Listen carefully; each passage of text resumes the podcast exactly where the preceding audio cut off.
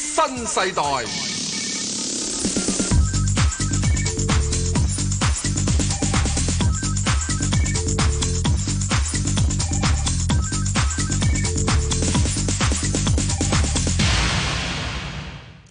早晨，石 Sir。早晨 a n g e r 無牌代 表我，係有牌代表你，我差啲講錯咗。係啊係啊。 喂，石 Sir，我知道你咧就誒睇天氣好叻嘅。咁啊，就 過去嗰幾個星期咧，就真係多風多雨啦。喂，有冇少少機會好轉翻啲呢個天氣？你唔好陰我啦 b a n g 點樣陰你喺啊？呢度講天氣做乜啦？係咁，我哋唔講天氣有咩好講咧？係咪啊？係你其實你講緊你就係即係個市有冇機會即係晴翻啲啫？係啊，咁點啊？真係啊！你你自己點睇啊？冇咁唔係啊，係嘛？嗯，嗱，你話講我哋嘅市差又唔係好差喎，我連續升咗兩個星兩個星期嘅喎，唔係啊嚇一一個星期升落幾點，一個星期即係上星期咧，即係今個星期升咗百幾點，啊咁你話差又唔係差，啱啊！係咯？呢個咪即係好似我呢個嘅係即係到到呢個廿八歲之後咯，你廿八歲之後係點㗎？唔再長高咯，係呃因為你早熟啊嘛，係人都係廿八歲之後附近就唔再長高 唔。係㗎，只係長橫嘅啫，係係 個肚腩尤其是下邊啦長橫中部，嗯係咪？所以呢樣嘢係係嘛？咁你話邊個知有咩天氣咩嘢嚟到去到咁啊咁上下咯。咁至於你話即係嚇，其實最緊要即係，唉，我哋好簡單都係講個市啫，講個市你話即係會唔會好咧？咁係啊好唔好你始呢？終仲有幾樣嘢啦，係咪？係咯，第一，你香港自己內部問題啦。啊內部問題應該有有啲啲轉機啩，第似二，乎我唔知㗎，嚇，我唔知起㗎。碼大家而家開始冷靜翻啲啦。點會冷靜啫？你冇睇啲人哋嗰啲咁嘅哎前進派人士嘅網站嘅咩？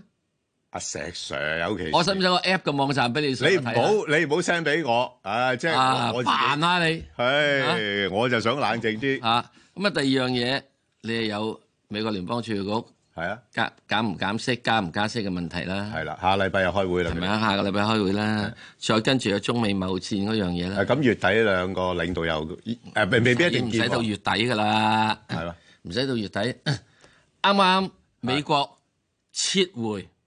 係對中國、呃、美國啊喺 WTO 度嗰啲呢個對呢個話中國知識話產權卡嗰啲佢啲嘢，係啊，即係突然間撤回咗，突然之間撤回即係咩意思咧？即係話喂，究竟係有撻定冇撻咧？阿華為話阿 Verizon 你撻我啲嘢啊嘛，係啊， 而家你又話你又話我撻你，你一間咁其實互撻啊嘛，互撻互撻一個蛋撻一個葡撻啊嘛，咁邊個撻咧？咁我點知啊？呢個世界嘅嘢，我想問你用一至到零呢個阿拉伯數目字，係話明阿拉伯數目字噶啦，係你係咪撻緊阿拉伯人嘅嘢啊？係啊。你有冇俾呢個版權費啊？誒，咁佢想我用嗰啲嘢啊嘛，咁如果你真正要用呢個數目字嘅話，你咪應該用翻中國人嗰啲係一誒、呃、好好難二寫三嘅，四嗰啲咩好難寫啊嘅九咁樣樣呢啲樣嘢啊，係啊八係。啊十咁樣樣嘢啊，咁你嘅意思即係話佢誒美國嗰邊好似又想有啲啲讓步咯嘅意思係嘛？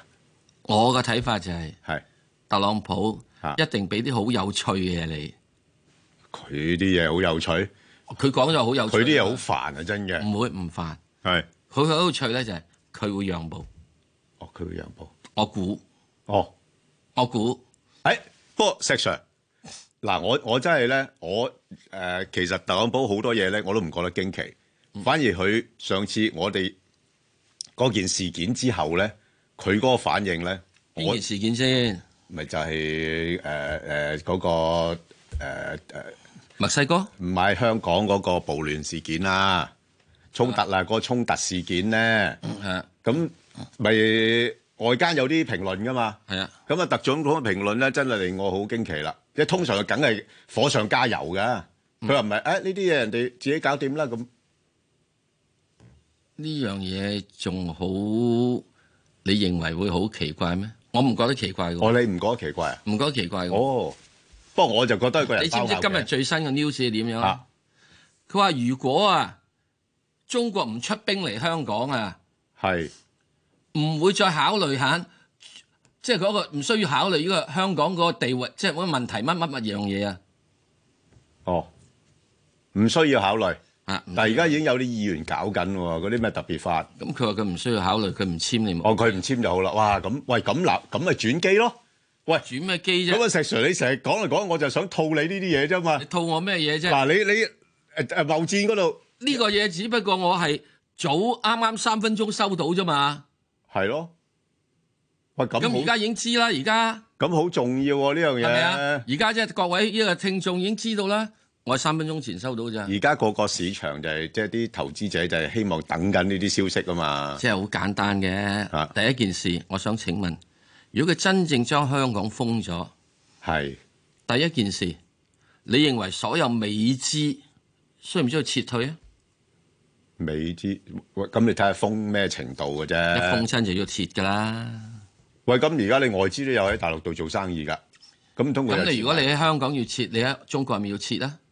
咁我又唔相信哇！喎。咁一撤嘅話，真係哇特朗普真係好撤啊！因為哇！喂，你一切就好傷噶咯，石咪咯 Sir 而。家呢個世界就係、唔係我哋傷，佢都傷噶喎。呢、個世界就係、好多人以為啊啊咁樣樣咧揾到援引外援咧係就會香港嗰啲係死㗎啦咁樣樣。啊咁即係佢揾唔到有一樣嘢，喂原來美國佬仲死多啲㗎喎。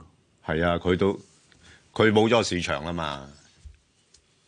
因為好簡單，你點解你 Verizon 都要撻華為嘅嘢咧？係嗱，當然啦，我而家唔知道真撻定假撻啦。係阿 Verizon 嘅答覆就係話：啊，而家事件係誒敏感時期，我不作回覆。 啊，咁都好高明喎呢個回好應簡單嘅，你撻咗人啊，你冇撻人嘅話，我嗰陣時第一件事我撻你咩啊？係喎，咁又係係咪啊？一句就噬翻嚟噶啦嘛。咁啊，事件而家係喺呢個咩嘢期間，所以我哋不作評論，咪咁咯。咁即係我覺得咧，好簡單嘅啫。大家睇貿戰呢樣嘢咧，點解我會睇話特朗普嗱又係發癲㗎？啊 點樣癲法啊？即係突然之間，我話特朗普會退讓呢樣嘢，係咯，你你早 你你早幾個禮拜都仲話 no way，你睇得好淡嘅嗱，no way 嘅意思就係、嚇，因為咧中國係 no way，係唯一嘅 way out 咧，係特朗普。哦如果特朗普都話 no way 咧，咁就真係咧就 no way 噶啦，係因為中國已經定咗國策，係你話白皮書都出埋啦嘛，出名啦係啊啱嘛，啊三個係象三個點，係啦，咁然之後特朗普又話誒、呃如果嗰樣嘢咧唔係喺呢個已有嘅基礎之上再行咧，啊就唔得嘅。係啊。咁咩叫已有基礎咧？即即佢原先嗰嗰嗰嗰個要求啊你。有冇見過？誒，我冇見過。有冇人見過？誒，除非佢攞嗰張紙嗰嗰張嘢擺喺個陽喂，光嗰下啖面，好似係講幾千頁噶嘛， 係啊，所以陽光測試一定唔得噶嘛，都唔得。係啊，第日嗰啲領導人嗰啲紙咧要厚少少先得。係咪啊？咁所以你揾到嗰個係咩嘢咧？咁誒，係啊。咁。喂，咁樣先好啊！大家都唔知咪好咯。只有佢知，佢知係，我哋出邊係人都唔知。係啊，佢話咁佢到時話誒，我哋已經大致上同意咗㗎啦，咁唔係大隻人咯，基本上我哋攞翻以前我哋嘅要求，而中國而家答應嘅。係啊，咁佢嘅要求就係點樣？係可能我唔知道啊係。攞翻攞翻係舊年五月嗰、個係啊嗰個係啊嗰個嘢，定呢個舊年八月嘅嘢，定呢個今年十月，我唔知道。即係我自己覺得點解會係佢喺度褪咧？咁其實一個最緊要嘅嘢，最緊要嘅喺墨西哥嗰度，係係啦，咪墨西哥嗰度都褪咗啦。嗰陣時，我本來已經話。嚇，嗰上個禮拜已經講係咗啊，，佢一定會揾啲即係係喎，這個那個理由係啊去噴嘅，因為墨西哥嗰度咧係控制住嗯，美國供應緊美國啊，唔單止汽車零部件等一樣嘢，係仲有咩咧？仲有雞蛋、食物、蔬菜。話都好重要喎。係嘛咁如果要加你個 CPI 即升啦，係啊，咁啊唔掂啦，而家即升嘅話你點啲通樣？脹唔可以你升㗎。你點樣走去呢個減減息息啊啦？。係係，佢而家成日話聯儲局冇減息係啫咪啊嘛。？你升減啲咁先，所以特朗普而家睇緊一樣嘢，而家全美國啲機構都話係嚟緊半年有通縮，同埋衰退。唔係唔係唔係唔係通縮，滯係衰退衰退，滯脹啊一齊漲。啊喂，喺呢個總統選舉年，一個哇總統係熱啊可以係唔可能要出連任嘅，係。所以我話點解你突然之間遇到咁嘅話，冇法啦。咁啊，石 Sir 咪就係有轉機咯。嗰個轉機可能好戲劇性咁，我唔知。啊 係咯，咁我我我頭先想講嘅就係話，似乎有啲事我又件唔發係生冇緊揸。貨啊，吓？我又唔係冇揸貨啊，哦，我知你有揸仲貨。貨啊。好啦，我休晒陣先。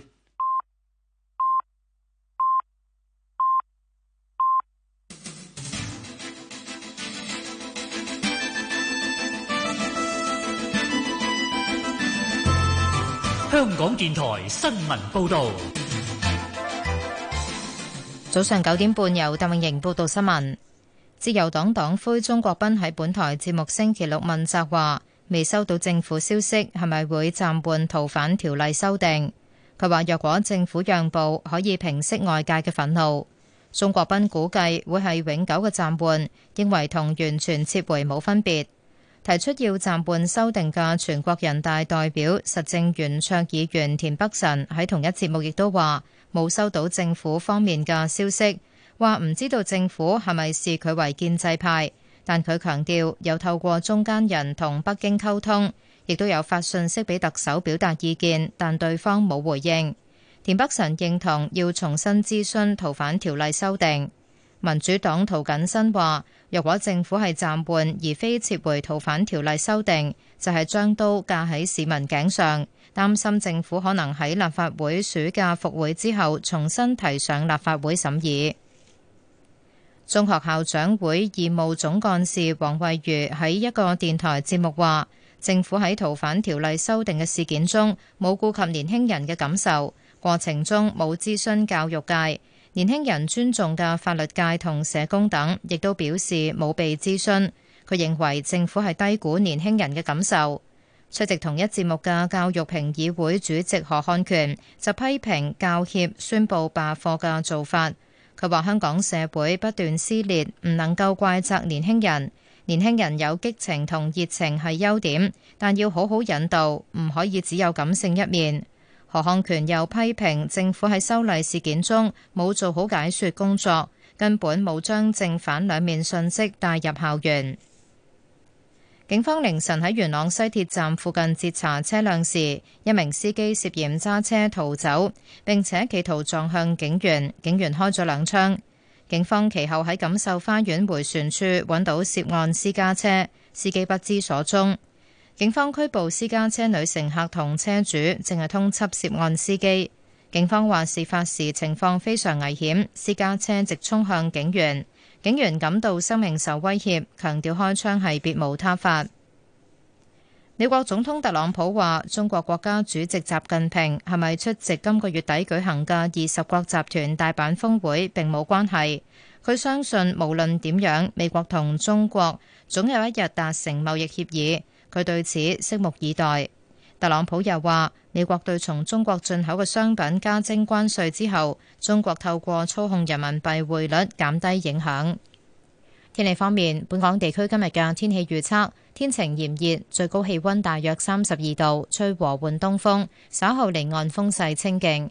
展望未來一兩日間中有驟雨同埋幾陣雷暴，下星期中期天氣炎熱。而家氣温廿九度，相對濕度百分之六十六。香港電台新聞簡報完畢。交通消息直擊報道。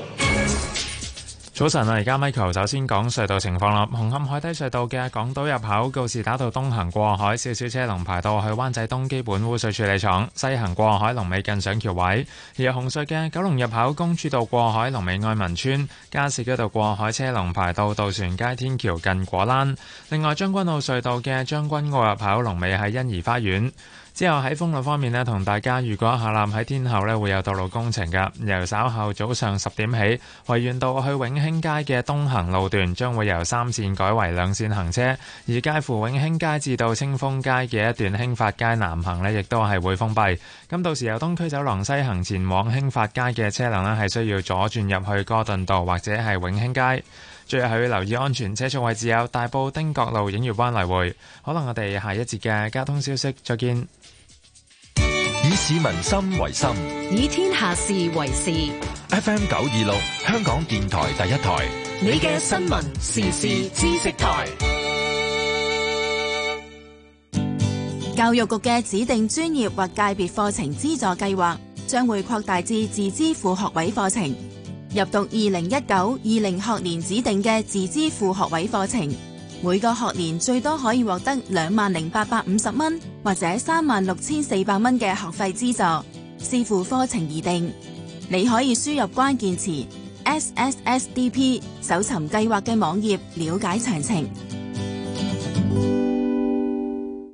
聲音更立體，意見更多元。我係千禧年代主持葉冠霖。咁我哋同事蕭樂文呢，就喺夏慤道嗰度噶，即係同阿蕭樂文傾下先。目測啦，都有幾千個人呢係拎住一啲雨遮咧聚集住嘅。另一邊廂呢，龍和道亦都見到之前有示威者出咗去嘅。嗰度嘅布防咧就明顯多啲，起碼即係誒一批嘅警員啦，係有啲裝備啊、誒盾牌啊喺度。千禧年代星期一至五上晝八點，香港電台第一台，你嘅新聞時事知識台。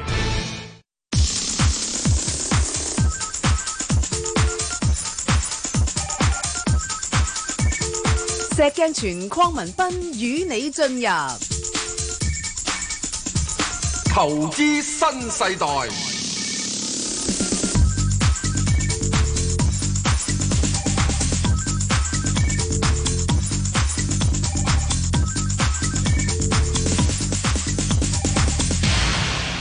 好，咁啊，聽電話啦，李小姐，李小姐，誒，石 Sir Ben 過嚟，係你好，係誒、我想問誒、五隻股票㗎，啊係得，係啦，第一隻誒三八八，係係啦，誒咁喺誒二百四十八蚊買，跟住之後啱啱早輪二百六十五就賣咗出去啦，嗯，好啊，好誒嘢跟住隻六十六咧，誒就買唔到，即係誒誒見佢成日好似落唔到佢四十四十你個幾本來想喺乜嘢位買啊？四十五，啊，四十五好。係啦係啊啦，我好多時都唔問人價位，不過你咧講完港交所嗰個咧，我就好想知你六啊六你隻乜嘢價位？哇！呢、個開始有料之人。係啊係啊嗱 b a n g 哥嚇，等陣啊答嘅時自己小心啲啊嚇。係好啊，李小姐繼續。誒跟住嗰隻誒仲有一隻誒二號啦，就我喺八十七蚊買咗，跟住誒收咗息嘅，咁誒、就未沽出去嘅。係嚇嚇咁誒誒，我想睇下誒，佢、可以喺咩價位買翻出去，係同埋買入嘅。係咁跟住嗰只誒三九八八誒中國銀行喺誒誒三個三個三買嘅，嗯哦啊好嚇，啊三個三買嘅嗯。跟住誒另外一隻誒誒，仲有隻二二零，我想誒、想買嘅，但係唔知嗯喺咩位買。好啊，咁啊嗱，我答你頭嗰我要兩隻講講先。啊，我答你李先。小姐咧高人也，係係一睇呢一手貨，係你原知道。哇！你石 Sir，哇！即即係呢個華山論劍啊係！啦，即係耍幾招已經知道話呢個人啲耐力唔錯啦。係係好咁啊，先答咗三八八先嗱咁啊啊啊李小姐咧，其實我同你嗰個睇法咧差唔多。 咁我諗我暫時嚟講咧，嗱咁我哋睇一睇啲圖咧就知㗎啦吓，嗯即係誒嗰個、呃、波動嘅範圍咧吓、其實就都係圍繞住啦吓，都係咁上下啦吓，即係你啊。轉咗三百八啦，係嘛？係係啦，咁我諗誒、呃，暫時嚟講咧，就大概都係二百四十到真係二百六十五咁上下呢啲範圍咯。嚇、係啦，咁變咗你估出嚟嗰個啱，不過你誒、呃不過最近三八八咧，似乎因為阿里巴巴嚟香港誒、呃，將會嚟香港上市啦。咁變咗咧，就啲人對三八八個睇法又好似轉趨正面翻，咁、所以佢個價咧唔係跌得好多。咁啊，不過你你睇住啦吓，即係誒、呃都有啲機會喺翻低少少水平買嘅吓。咁、你誒、呃可能或者今次你落翻二百五十蚊咁，你咪買翻佢咯。嚇，嗯如果唔係好就暫時唔好理佢住啦嚇。嗯咁啊，另外就六十六咧係好難嘅，因為呢個股票咧，因為而家市況咧66地就鐵嚇，即係唔係咁穩定咧，啲投資者都拍啲資金咧喺啲比較上穩陣啲嘅股份度啦。咁我哋之前都講過咧，大致上誒呢個股份咧都係喺翻四啊六至到誒五十蚊咁上下呢啲範圍裏邊上落嘅啫。咁變咗，如果你誒佢唔落到低啲嘅水平，你唔買住，咁我諗亦都可以考慮其他嘅啫嘛。嗯啊，因為而而家其實好多股份咧，誒、都尤其是有幾隻我自己好中意嗰啲股份咧，誒、都跟住個大市落翻嚟啦。即係邊幾隻啫？咪咪來來去都係嗰即係來來去即係邊三八八啊。其實我唔係咩㗎，我跟大戶做㗎啫。講啦，哦三八八啊，一二九九啊，二係三一八啊，係嗰嗰幾隻咯。三八八一二九九二三一八 Bangor 治安，啊唔係啊，我真係諗住係咁跟住嚟做㗎咋，係啦。啊，咁所以咧就誒仲係七零零。啊七零零啊！呢啲都係跟住大市上落嘅，抄低先，係唔使抄噶啦，呢啲係人都係咁做噶啦。好咁嗱，咁所以咧就誒，暫時誒，如果你買唔到嘅，我就會等或者其他嗰啲股份，如果跌得多啲嘅，可以誒進取啲嚇，咁都得嘅嚇。好嘛，阿石 Sir 答埋你有個幾隻，好啦，二號仔，二號仔咧就係即係好簡單啦，睇住我頭殼頂上面嗰個圖啦。如果啊李小姐，你有冇睇圖噶？要睇住電視機係咪？睇住我頭殼頂個圖啦，係咪？佢就最高位咧，曾經之前咧係見過，就喺個度嘅。咁跟住之後就而家上翻咗落嚟呢度。咁呢個雖然佢講話係喺個息口敏感股，咁先係唔好唔記得有一樣嘢咧，就係、呢個係誒、呃中電咧，佢始終要靠賣電嘅。咁賣電方面咧，即係始終現在嚟講啦，又或者係誒有制裁又成啊，咁啊工業放呢個出口又放緩啊，呢、個地方等等呢啲經濟有啲放緩啊，咁用電量梗係會少咗啲嘅。咁所以咧喺呢方面，點解佢最近呢個價格就唔係咁咩嘢啦？嗱，呢只咧係嗱，我另外咧同場加映啦，有隻叫六號仔啊，係咁，係咪啊？咁抵啊，咁抵啊係嗱，係呢個六號仔咦喂，好似六號仔又硬淨啲，點解？啊？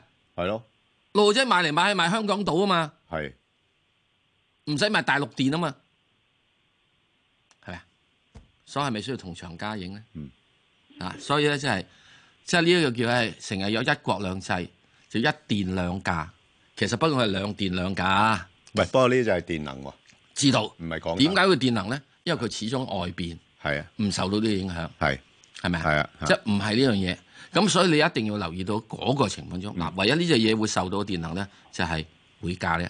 咁最近匯價好啊嗯嘛，係美元跌嘛，啊，係咪啊？啊都唔係跌好多，是但你唔升啊？ 係啊，起碼唔升，你唔升啊？啊，英鎊都好弱啊，不過 係咁冇法啦。係啦係嘛咁而家人就睇睇睇點樣啦。好我三九八八，係啦。咁三九八八咧，咦喂，好低下喎，跌到係啦，三九八中國銀行，你見到佢咧就係由呢度之後咧，就一路跌跌到落。嗱嚟到呢個佢開始打橫啦，係得唔得咧？嗱呢個打橫啦，咁我哋一放大呢個圖佢，俾大家睇睇。嗱，打橫之後仲有一樣嘢，留意個成交收縮咗。少少，這個可以代表係沽貨壓力係少咗。係啊。嗱呢度嘅沽貨壓力好大嘅，喂，不過而家就聽講啲北水落嚟係買啲內銀，係啦，嗱呢度咧沽貨壓力好大嘅。嗱呢度咧大家有留心嘅啫。呢、個升上去，不過咧成交好少，即時咧係有息之時係唔肯起呢個價買，即係虛啊，係啦，升得虛啲，係啦，係啊，嗱所以一定要睇嘅成交，最近嘅嘢一定要睇成交。係好啊，再跟住呢個咧，又再升一上之後，再跌落嚟，成交又多啲。咁跟住之後，而家成交萎縮啦。嗱，咁呢個咧就係升上去成交少之後就會跌，而家跌落嚟成交少，而家仲未覺得成交少啲嘅，嚟緊仲少啲仲好啊。嗯係少到好似咁樣嗰啲最好啊。哇係，咁啊乾啦，開始乾啦有啲， 即係點咧？即係淡友係啊，都冇貨啦，都已經沽晒啦，即係唔係淡友冇水，即係要要沽都沽咗啦，係啦，淡友冇貨，係啦，就好友會有飲誒水啦。好好友未啊我喐哋而家嘅市升跌咧嚇係兩樣嘢啫，水與貨，係乾貨濕水。係係咪誒咁啊好啊，嚇，你貨多市就會跌，而家嚇水多市就會升。嗯，好啦，再跟住我哋睇翻只二二零，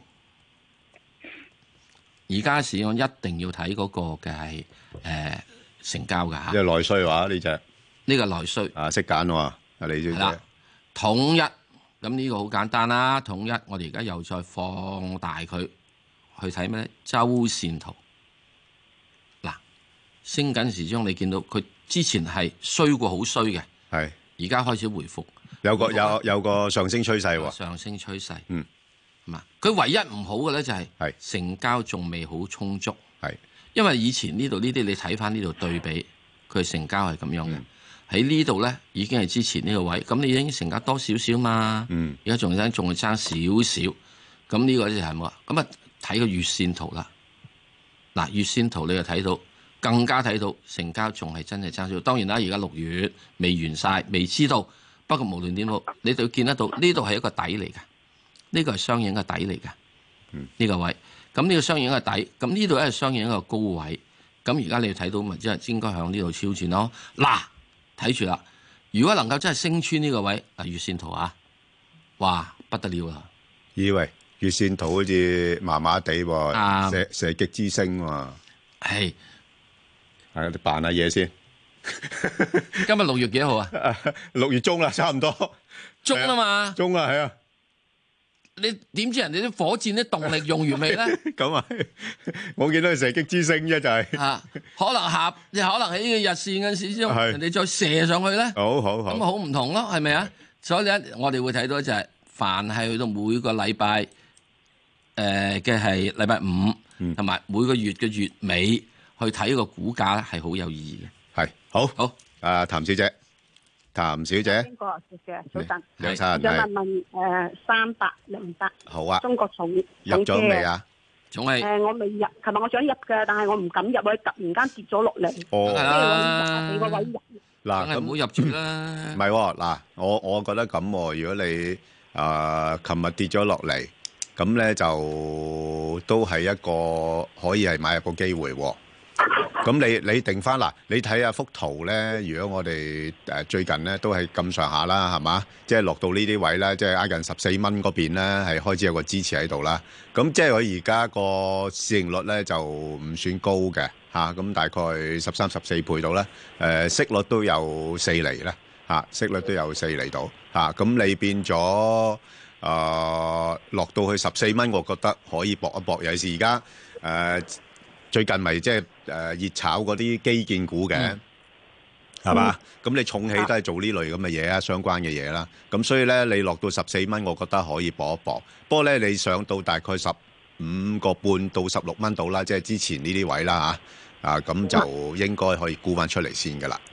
嚇、即係暫時我睇唔到佢有太大嘅升勢，因為點解咧？你睇翻佢其實呢只股票啦嚇、我我自己覺得佢嗰、個、呃、喂石 Sir，我嗰個唔係幾聽義。話。嚟嚟嚟嚟嚟你嚟，你你喐啊你覺得你覺得點啊？月月線啦，月線係咪月線啦，好係月線得啦，睇長少少啊。好啊，睇長少少啦嗱。嗱，睇長少少咧，其實你睇到咧，佢已經係一路上嚟咧，有個上升趨勢咧，開始係誒、呃回落翻㗎啦，嚇、回落翻啊，一路向下試緊一啲嘅支持位啊，嚇、咁所以咧，同埋個成交量咧，相對以前咧縮咗好多嘅，即係冇之前咁熱炒嗰啲股票。咁所以喺咁嘅情況底下咧，我就覺得你可以搏嘅，十四蚊你買，但係上到挨近十六蚊就沽翻出嚟，好冇？好好，唔該 O 晒 K，唔使好，好李 Sir，誒，郭生，喂，早晨啊，邊個出上？早晨係你好多謝你哋兩位啊！我問你國啊，八八零啊，好好澳博八八呢個係月線圖啊，澳博月線圖，呢個係澳博月線嗯圖，跟住俾翻個日線日圖線你圖睇睇。睇睇，哇，又係藥水啲喎，好似吓，石 Sir 睇澳博唔好博，啊唔博，講完。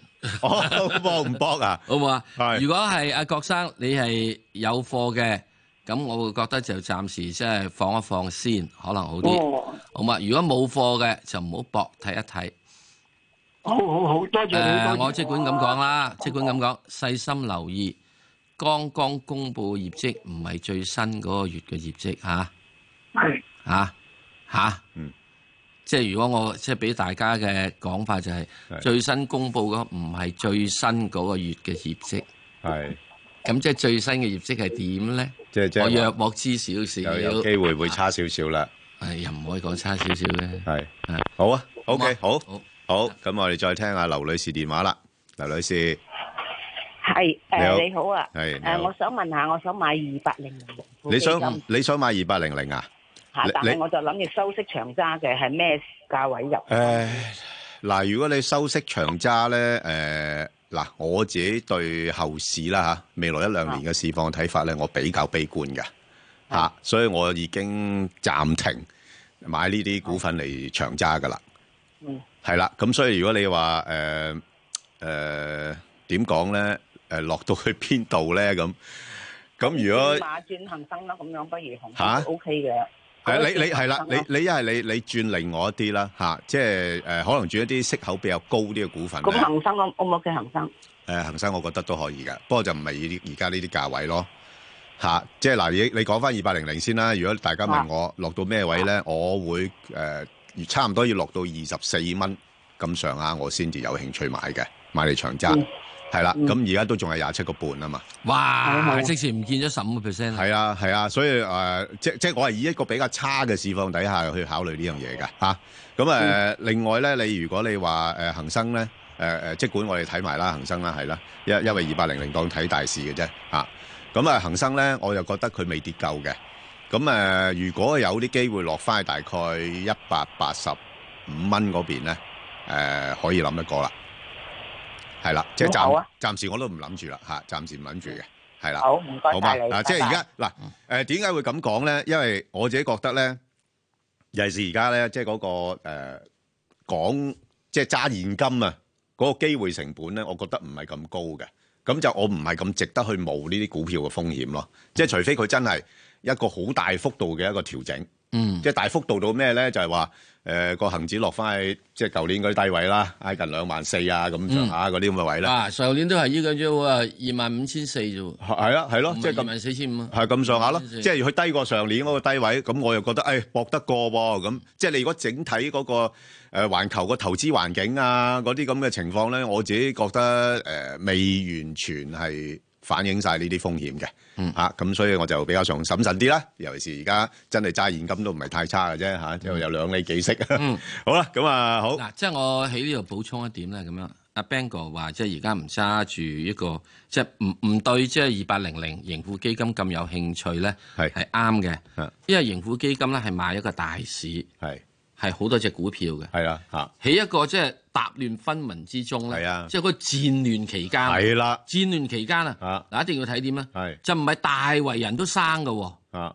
係有個別人可以生，冇錯即係有奮鬥力係、啦走位靈活係嗰啦啲就生嘅。嗯啊有啲稍為好似我呢啲咁孭住個西瓜咁蹬下蹬 下，就啊兩槍俾人打瓜㗎啦。係啊，係咪啊？咁所以咧，我哋咧二八零零喺幾時用咧？就起住咧，就係大家齊齊去開 party 嗰陣時，係係 happy 嗰陣時，啱就冇問題啦。我哋二八零零，即係一到到有咧大難臨頭咧，就啊各自飛㗎啦。係啦，你仲要所一條艇咧？係等沉船嘅啫。係啦。咁所以咧 b a n g o 現在就現在要考考慮個股，咩叫個股啊？大家聽唔聽得到啊？使唔使我重複 b a n g o 之哀 啊？唔使啦，知啊一再 講啦，三八八一二九九，誒再跟住就係二三一八七零零，二三一八七零零，啊嗰啲之前都係帶個大市上去嘅，係咪啊又係即係帶個咁大樣市落嚟嘅。啱啊！所以咧佢就揾呢咧嗰陣時嘅時鐘，佢中意咧就大家族一齊上。係啊，即係而家呢度開始咧就要揾咧就排頭兵。係係啊，即係要咁啦，搏反彈就頭先講嗰幾隻咁樣樣，係咪啊？嗱，等所以位咧，即係 Bang 哥嘅取態咧，大家要跟住，係呢樣。誒，哎咪自己作出判斷啦。好，咁啊，參考參考啦。係參考啦。好，係嘛，陳生係係早晨，陳生早晨早晨。係係誒，呃我想問嘅八五七啊，中石油。係，哇係。咁我見到個 e 排好似跌到好低咁，想睇睇。係啦，嗱你嗱誒、我覺得嗱中石油咧係可以啊，因為咧佢有上游下游嘅業務噶嘛。咁啊，而家油價跌咧，其實最傷嗰個咧就唔應該係佢㗎，最傷應該係八八三嗯嘅中海油嘅。咁啊，落到呢啲位咧，嗱四蚊我搏嘅，誒四蚊我就會買嚟搏反彈，但係上到四個四個四個半咧我就走㗎啦。喂，Bang 哥，我覺得你好偏心。點解？點解咁講？中石油你四蚊，現在四個二，即係你叫跌兩毫子。係啊。咁即時咧就係五個 percent。係啊。喺正話恒生嗰度咧，恒生嗰度咧，啊，你就去到咧就要一百幾，一百五，一百五，咁你要跌十雞屎，咁差唔多要跌到摩定，又係五個 percent 啫嘛，摩定五 percent，係啊，六七個 percent，係咯係咯，係咪啊？咁即係二八零零咧，係啊，你仲衰，人哋廿七蚊，你又話去到廿四蚊買，嗱啊啊又石 Sir 摩定八 percent，你你又唔好咁十 percent 咁咁樣滯喎窒我。嗱，因為頭唔係先，我只係話俾你我知知，點解二八零零你要用佢要跌十個 percent 到，恒生你要跌八個 percent 到，而中石油你只要俾跌五個 percent。嗱，啊就呢樣嘢啦。嗱，個個問題嘅分別就喺邊度咧？頭先嗰位誒聽眾咧就係問誒，我哋長線啊嘛，係喂，咁長線如果我有一個更加低嘅位買嘅話，我使乜咁長線啫？即係我咪等最低位嘅時候先買嚟搏即長係線邊一咯。隻長先？二八零零， OK 佢頭先話想想長揸啊嘛，得好係咪先？咁但係問題誒，呃佢話佢後尾就諗啦話啊，如果咁長揸咁危咁樣樣有排等喎，咁即係等二八零零去到嗰啲位，啊咁你不如等只恒生又相對都係穩陣嘅一隻個股藍籌，咁個位容易捉摸啊唔啲係嘛咁講啊，即係咁啊。其實 Bang 哥好揾一樣嘢，第一大市指數未跌夠，係啊，多啲啦。恒生佢有力，等住多啲咯。係啦，中石油佢衰養好耐啦，多謝石 Sir，係咪啊？就係咁嘅意思。佢衰養 衰咗好耐 啊！佢又比大市跌先好多啦，係啊咁啊，先生先死，係係係咪啊？同埋都係搏反彈嘅咋。係啊，即係我哋做少少買賣咁咯。啊啊即係呢個咧，即係大家即係投資者咧，亦都要喺呢度面要睇睇啊。點解有陣時我要睇呢個價位？係啦即係我哋係啦冇睇，錯即係其實我哋後面咧係有啲啲嘅諗法。係不過有啲時間之中咧，冇講得咁清楚。點解今日要講清楚？因為嚟緊係一個好大動盪嘅時代。嗯，你唔好話，意誒嗰只嘅時鐘都係跌咁多啦，咁呢只咪跌咁多，咪同等 percent 就去執嘅話，嗯係唔掂咯。係啦，好好啊，即係而家最緊要睇邊啲殘啲嘅，係即係殘到又唔好廢嘅喎。啊又唔好廢，但係有有啲啲機係殘會。廢嘅喎，係啦冇錯永不翻身係啊嘅啦咧，你唔好諗喎。但係你而家你中石油都四四厘幾啦嘛，係啦咁個息率都撐一撐啦，起碼對個股價嚇。咁同埋油價有升有跌㗎。係啦，好啊，嗯，好冇嚇，再聽啦，好唔該晒唔該晒係點啊明白蘇蘇小姐係蘇蘇小小姐姐好啊！我想問下隻六零五五咧，我呢幾日咧就走咗兩三轉，我想問下咧，你哋目標睇幾多錢啊？哎哇，係你誒啊，喂，蘇小姐高手啊，走咗兩三轉，兩三轉啦已經。得啦，喂喂，阿阿蘇小姐，你你呢隻嘢點睇㗎？你你諗住點炒法？分享下都好啊。誒，呃佢如果落到咁上下，譬如如果唔細過五十億市值嘅，就再炒翻上去，佢可能都會入嗰啲誒，即係上頭啲資金可以落嚟買噶嘛。係啊係啊係啊，即係個個個港股通嗰個啊嘛。嗱，佢講佢咧就落五十億市值。嗱，有有有有見地，見地係啦，即係即係落到落五十係啊億市值咧，我就買你，因為到時啊即係佢即係落到五十億市值，即係個價格就縮咗啦嘛。縮咗， 但係有心人要栽有心培要啊谷嘛，到佢要係要50億啊嘛栽培啊嘛，啊佢捉到路啊，俾係完俾啦佢。，即係遲先你要捉咩咧？係捉國內資金要嚟買佢啊嘛。係啦係啦就咁咯。係所以呢只嘢跌落嚟嘅就執少少。咩叫跌落嚟啊？咁睇到啦，呢度呢度嘅時鐘呢呢啲嘢，你咪睇到咯。嗰個即係價位嗰陣時係咪啊？嗱喺呢一度，咁我又好簡單睇啊。如果嚟到呢度嘅價位嘅話，呢個價位就大致上幾多咧？就哎呀，暫時睇唔到，唔緊要啦。就呢個價位嘅時鐘，你會揾得到就係即係約莫係誒呢度變翻幾多？哎呀，真係睇得唔係好清楚，唔緊要啦。大家六個半到啊，六個四到你咪睇睇咯。係啦，係咪啊？係啦佢始終會拱翻上去噶啦，佢會幾即好係應該冇咁快炒完嘅。佢五十億啊嘛。咪就係咯，係咪？係啊，有目標啊呢啲，係啊。好嘛不過要小心啦，始終呢啲股份都係波動啲。係啦，係啊。好，阿林小姐係林小姐，位主持好，你好嗯我想問一三一三華潤水泥，即係咩誒咩位可以沽咧？即係我七七個二毫八買嘅，七個二毫八買啊！哎呀，上次咧好似落到唔知六個半、六個六，我就叫人我話啊可以諗得過啦咁樣樣，但係而家去到呢啲位咧唔諗咯佢一買咗啦，係啊，七個唔二毫八係到誒，即係我我我我就覺得啦嗱，誒環水泥咧，我睇佢應該今年呢個盈利周期咧係見咗頂噶啦。咁雖然佢而家個市盈率咧就好低下啦，咁因為即係始終今年咧頭一季咧佢增長都仲係好大啊嘛。咁但係咧隨住嗰個基數效應咧開始慢慢去到下半年咧，嗰個增幅咧會係放慢。咁佢而家市盈率係低嘅，咁大概七倍到啦。咁啊誒息率都係幾吸引嘅嚇、即係咁變咗對股價有一定嘅支持啦。咁所以我上次佢去到大概六個六啦、六個七嗰啲位咧，我就覺得差唔多啦，唔會跌得落去邊啦。嗯咁、但係而家你上到大概七個四、七個半嗰邊咧，我就覺得係應該有反彈完㗎啦。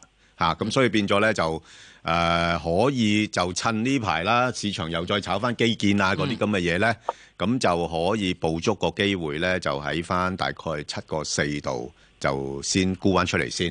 咁又等佢稍後嘅時間，啊，你其實睇翻佢都係一個上上落落啦。嗱，之前試咗高位之後咧，跟住開始慢慢啊落翻嚟啦。咁落翻嚟咧，又落翻到去呢度呢度呢啲咁嘅位啦嚇。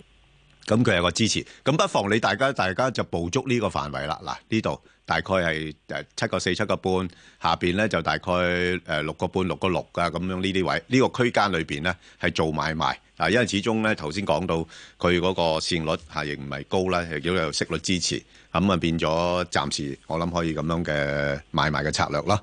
咁、啊，所以阿石 Sir 有冇咩補充咧？啲水泥嘅嘢？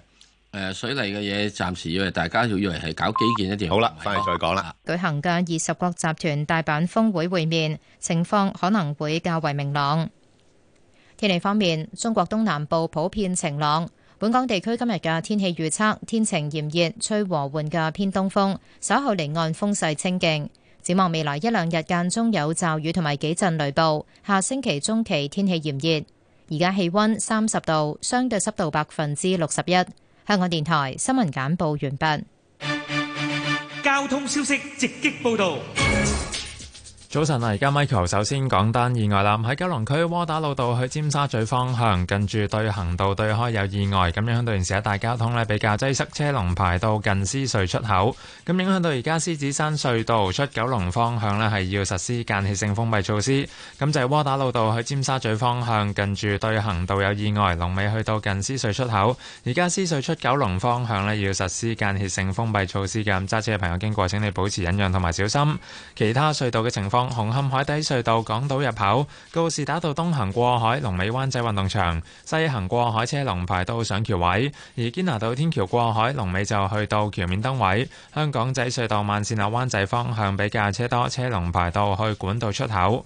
紅隧嘅九龍入口公主道過海龍尾康莊道橋面；漆咸道北過海同埋去尖沙咀方向龍尾蕪湖街；加士居道過海龍尾去到渡船街天橋近果欄。另外將軍澳隧道嘅將軍澳入口。有車龍排到電話機樓。之後提提大家呢，因應路道路嘅情況，喺港島區呢，而家仍然有封路安排，包括係金鐘嘅添華道、添美道、龍匯道同埋立法會道嘅來回方向仍然係封閉。特別留意安全車速位置有大埔汀角路、映月灣來回。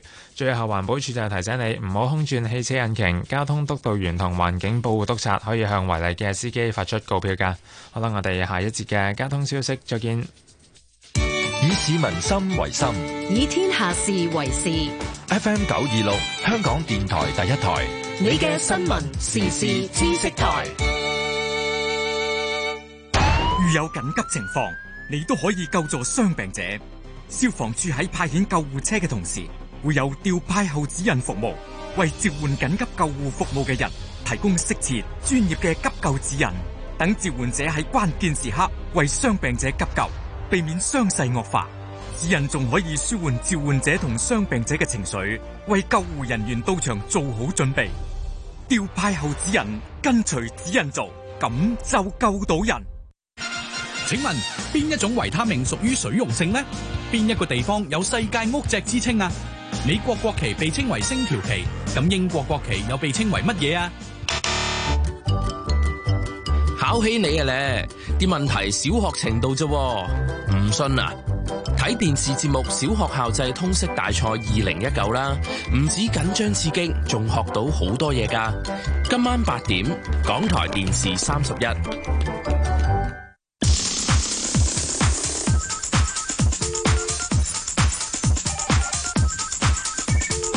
石鏡泉鄺民彬與你進入投資新世代，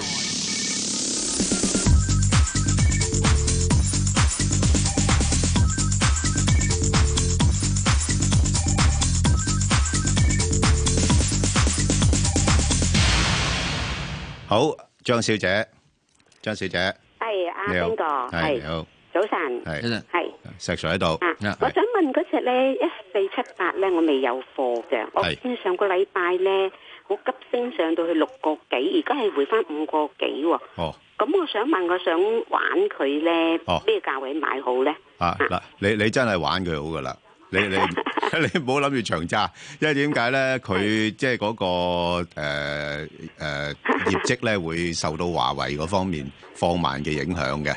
咁同埋你睇到啦，即係佢過往嘅市盈率咧三百幾倍啊，而家預測嘅市盈率都成十七十八倍噶啦，同埋誒息率就係冇咩嘅，咁純粹係靠間公司個增長嚟支持個股價啦。咁、所以你見到咧，即係其實誒、呃自從爆發咗貿易戰之後咧，大家對呢啲科技股咧都係相對比較審慎啦。個股價咧係落咗嚟咧，其實有一段時間喺低位度徘徊噶嘛。你你你你睇幅圖你係知㗎啦，係係咪係係？咁佢間唔中佢咧就炒一炒上去，嗱嗱炒一炒上去咧就其實呢啲咧可能係散貨嘅啫，即係有啲資金喺呢度低位度買咗啲，咁佢咧就炒一炒上去咧嗱大成交啦，咁咪散一散貨，咁啊落翻嚟，跟住個成交縮啦。咁喺呢度縮咧就回回復翻好似之前嗰個咁樣情況啦，喺度喺度收收集收集，咁收集到咁上下咧，咁又炒一炒上去咧，就吸引啲人有去買佢，即係佢維持邊個？係。佢尋日呃誒，我睇到誒電台呃誒唔係電視機話佢個嗯誒發言起喎，係晚。誒、呃嗯發型起都係啊啫，即係個型起係咪能夠持續咧？咁樣樣，即係因為而家個即係投資者會係擔心緊咧下半年嗰個業績啊嘛。哦，係啦，因為下半年嗰個華為嗰方面嗰個影咁響喺先邊個至。呃價位買係啱咧？誒嗱、你炒唔緊要嘅嚇、你如果落翻去大概五個半咧，你暫時即係我諗你可以搏一搏嘅，但係一彈到去六蚊樓上咧，你就沽咗佢咯，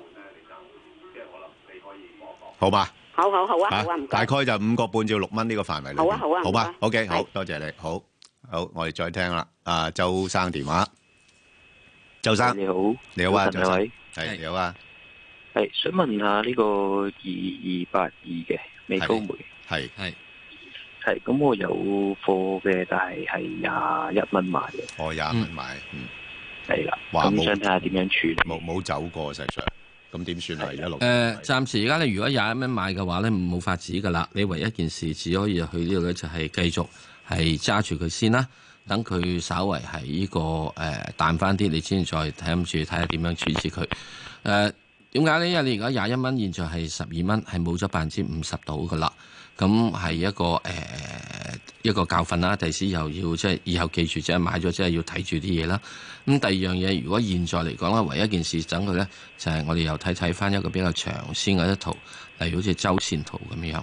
嗱，周線圖咧，佢都係之前咧嚟到呢個位度咧，係一個相對低位。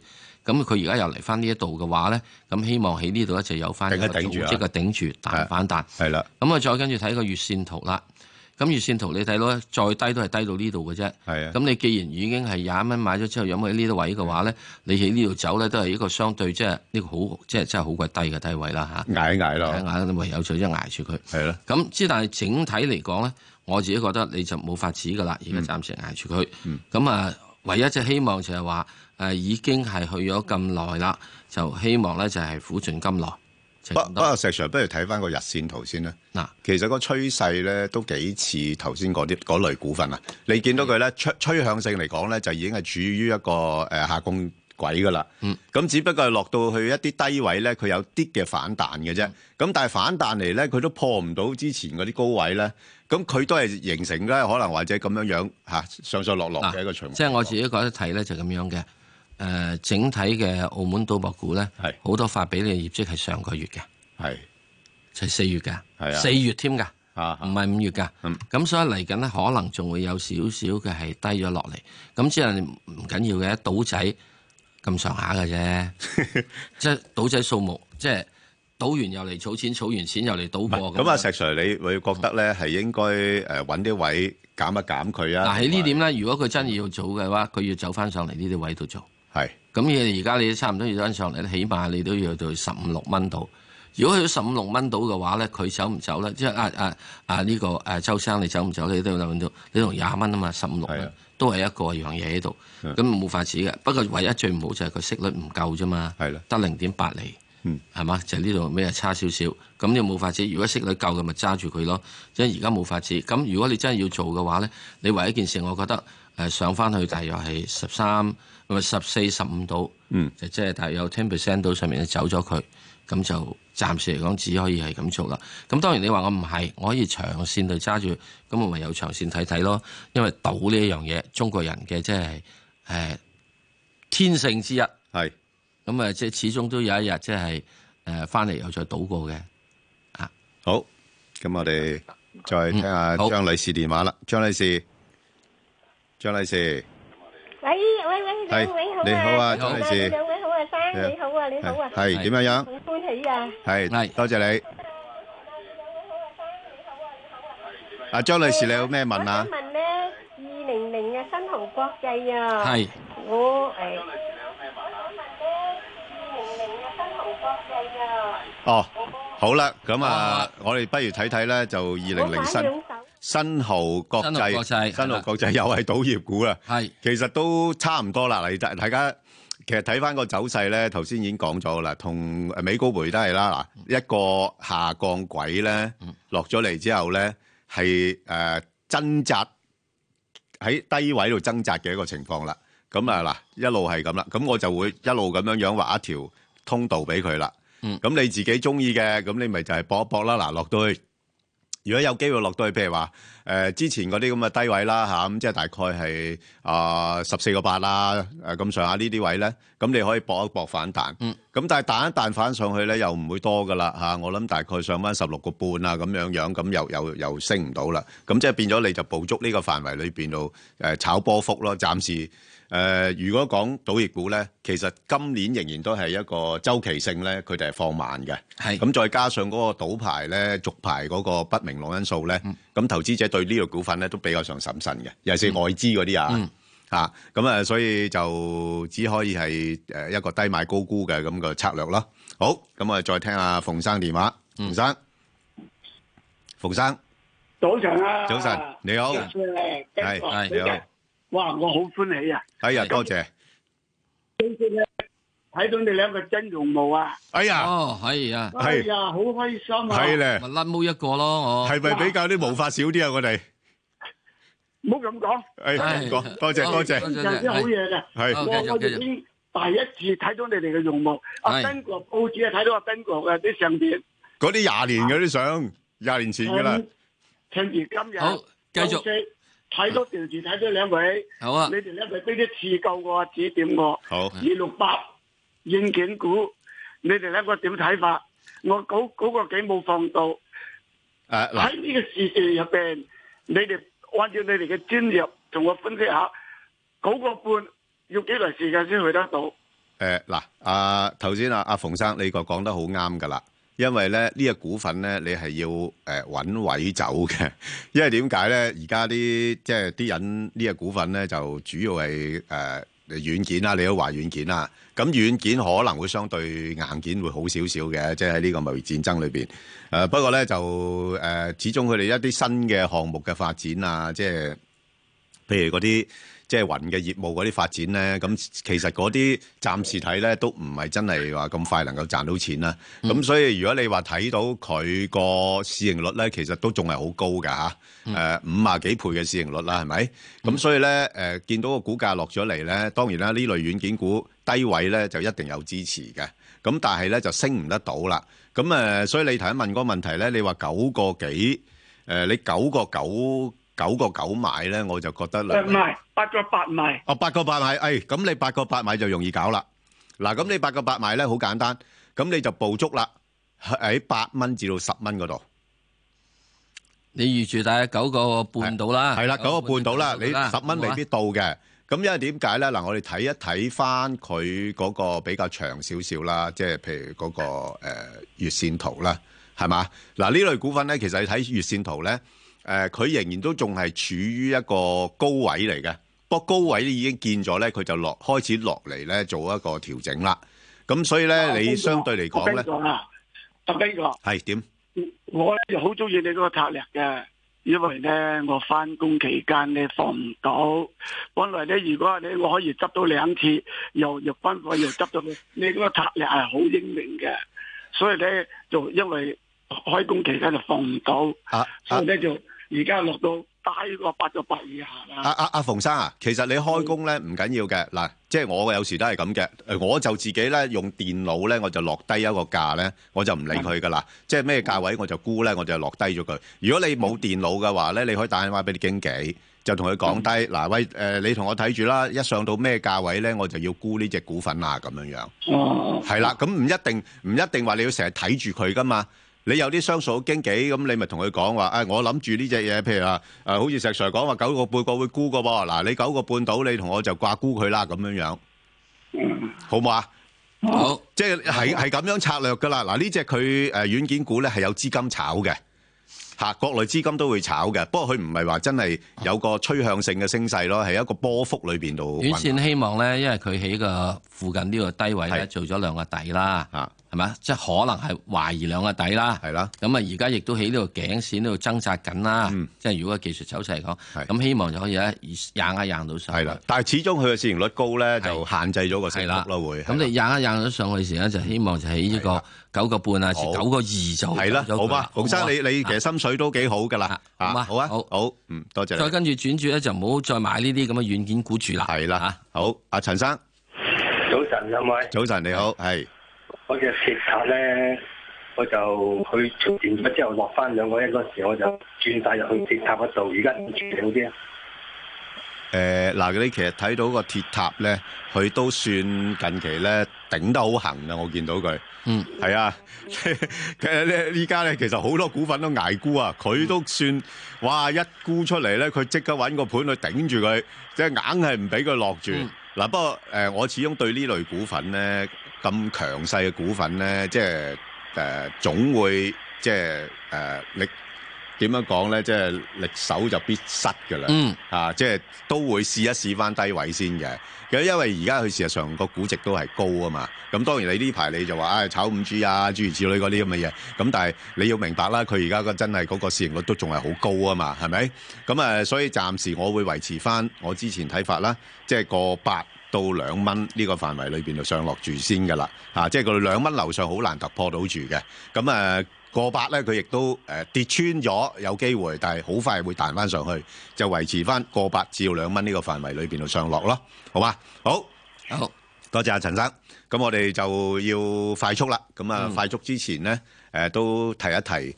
啊，即係啲聽眾或者觀眾咧，啊頭先我同阿石 Sir 咧就答咗個網上嘅提問咧，就係、呢個九龍倉置業啊，一九九七啊，咁都幾容易記喎呢、個呢、嗯個 number 係嘛？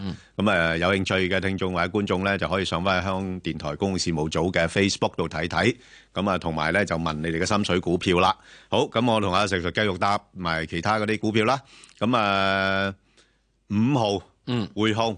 咁啊，好多人都覺得，喂，啲息率就唔錯喎，咁誒、嗯好似都誒股價波動都唔大啊，咁、嗯阿石 Sir 你點睇咧？好，睇個圖，呢個位頂住，係頂住，嗯，所以就係咁多。暫時就係呢個位至呢個位之間喐動，咁呢個位至呢個位喐跟喐動就係點樣咧？冇法子啦，就大約係六啊五至到去即係六啊蚊度啦，六啊二蚊度啦咁樣樣啊，就係呢個位喐嚟喐去啦。好啊，六啊二蚊度喐嚟喐去，暫時即係可能喺呢度咁咬下咬下咬下咁樣。好啊，好。咁啊，另外一隻咧就美圖啦，嗯，一三五七，係美圖一三五七，係咁我就呢、個股份咧，我就我就唔建議嘅，嗯啊，即係你話中意買嚟炒下咧，咁就都得。不過咧，大家睇得到噶啦，即係嗱，睇下幅圖就知啦。誒，過往嚟講，誒、高位嘅相對高位嘅時間咧，都有啲資金啦，啊就中意炒下佢嘅，因為有波幅啊嘛。咁開始而家咧，直頭咧一出現咗個誒持續性嘅誒下降趨勢之後咧，炒作資金少晒。嗯，因為即係覺覺得都冇乜嘢好炒嘅呢個股份啊，即係業績又唔得，誒間唔中有啲消息咁，但係嗰啲消息又唔係好持續，咁咧就都都有嘅，勉勉強強咧佢都維持下啲波幅咧，就喺呢啲範圍裏邊咧就俾大家啊叫叫做揾下食咁樣樣啦嚇。咁啊變咗你落到呢啲位嘅咁誒誒，可能或者去到揸住啦，誒揸揸誒揸住有貨就揸住，係啦，搏佢彈少少。係啦，幫佢彈少少，咁啊又誒誒、呃叫做誒、呃有啲嘢賣埋咁樣樣，嗯咁、但係你睇到咧，好明顯咧嗰、個炒作資金已經少咗。以前就話啊，即係大陸資金好中意買佢啊，咁而家都可能或者少咗，轉移咗目標啦。嗯咁啊，所以維持翻啊，如果落到兩個二度，咁啊搏反彈啦，咁但係上到去大概兩個誒兩個七兩個八，咁啊走咗佢啦。啊！呢度我再補充少少，係凡係一啲所謂嘅係啲國內嘅嚟啲有興趣嘅股票嚇，係又當好多股仔之後，而成交又升咗嚇啊！你好講啦嘛，價升成交升，係即係技術書本書上面講呢啲叫勁嘢啊嘛，梗係啦，價量齊升喎，即係動量夠。啊！咁即係有樣嘢啊嘛，去到呢個位度咧睇住啦，呢個位度突然之間呢個量係咪縮晒啊？係啦，即使呢度人哋派完啊貨咯，即係同埋而家你睇到咧，成交量咁少咧，即係已經冇乜派完貨咯。今日派完貨之後咁點啊？等咯，等到幾時啊？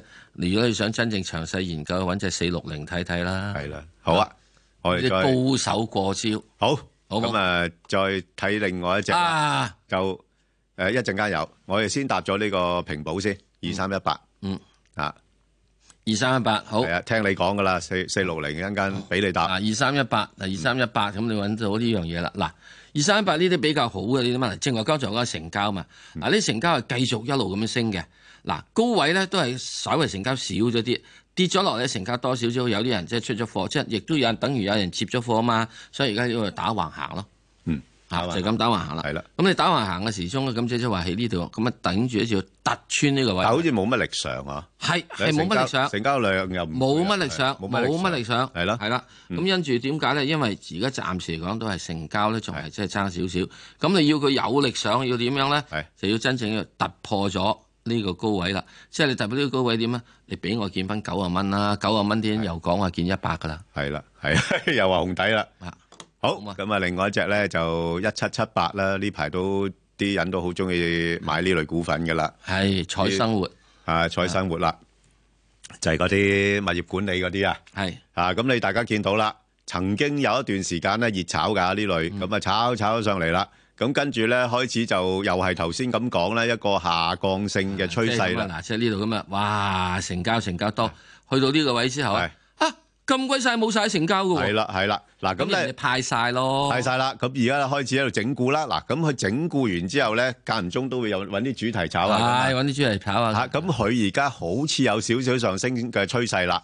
咁就誒可以睇高少少今次啊，即係大概去到四個八、四個九度啦。嗯咁誒，如果你落翻去回翻嘅話咧，誒，因為嗱，佢本身而家嗰個市盈率咧都唔係話算好高啦，呢啲股票，同埋都有三厘幾息嘅。嗯咁所以估計個價就唔會跌得太多嘅。咁如果你話落到去大概誒四個四度，咁我又搏得過，但係上到係四個八我就走噶啦。嗱，我要睇睇呢啲彩生活呢啲人哋講點咧，最緊你啲物業管理股啊嘛，啊係啊，啊唔係真真正正每個月收嘅月費，而係話佢可以擴大係啦嗰個即係可以嗰個物業管理嘅範圍，同埋佢嗰個增值嘅服務。啊咁於是咧嗰個嗰樣嘢人哋話，哇！你擴大咗個市場喎，係啊咁即係你以前咧賺十蚊嘅，而家賺一百蚊啦。係啦，嗱，所以咧嗱，你要睇睇呢樣嘢。我又睇翻長線少少嘅石上。誒、呃長線少少固然就係呢度啦，啊即係我點解會睇係一個即係嗱，第一長線少少嚟呢度睇到呢啲咁咪出貨咯。嗱，你睇翻個日線咧，嗱，我想個日線俾大家睇睇啲人係點出貨。嗯，嚟到呢度之後咧，嚟到呢跟住四級跳，哇！值得追，大家直情俾你興奮，係啊慕名 high 咪搶啦，即嘢係啊， high 嘢，所以咪咁咯。係明白嗎？所以希望大家要留意一樣嘢，喺呢嘢就話，凡係股票，我講一樣嘢，喺現在而家階段，係凡係股票，火箭上升的不是好股票，係凡係股票，火箭下插的，諗諗佢，我諗諗佢啊，點解會跌咁多呢？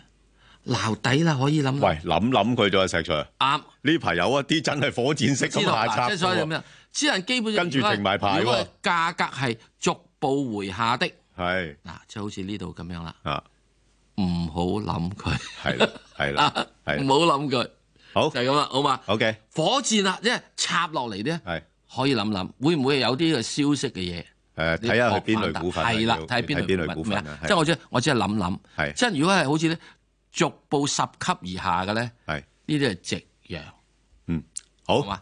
太陽係慢慢落嘅，唔會切插一聲落嘅，係即係咧太陽要慢慢升嘅，唔會啪一聲咁升上去嘅，嗯啪一聲升上去，因為你撞到個電燈膽。好，就係睇睇另一隻咧，就頭先你講啦，四環啦，你最熟噶啦， 你四環講我唔係我哦熟誒，你最熟嗰啲路數噶啦，嗱，大家又咁睇咯。係啦。嗱呢度咧，哇！你見到佢冇乜閃成交，咁咪喺度磨下磨下磨下咯，係咪啊？冇乜成交喎，其實呢度收貨咯。咁你插插插插插升啦，插插插插升咗上去啦。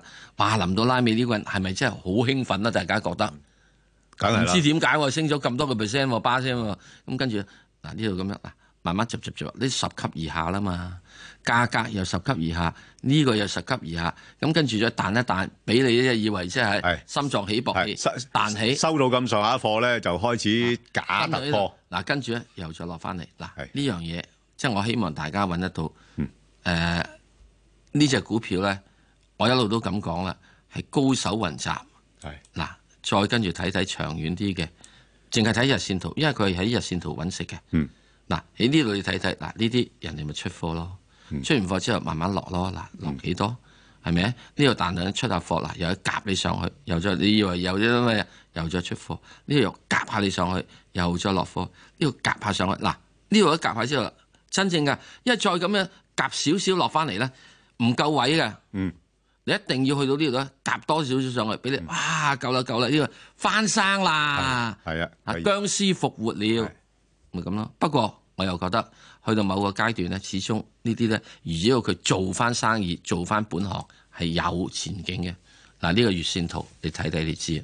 因為佢本身你話佢個市盈率又唔係算好高啊，不過問題咧就始終個股價咧暫時好似又冇乜太多起色咁，息率又唔係好足夠，係啊，又唔足夠啊，係啦，啊咁咁變之後咗變咗就變咗輪咧，我自己覺得一隻好嘅股票，嗯，輪咗俾一批人喺度一路炒上炒落，咁呢個係比較即係我自己覺得心噏嘅。哦，你你使乜咁心噏啫？呢啲嘢，即係你唔買佢咪得咯。咁好多朋友有好，翻嚟叫佢講。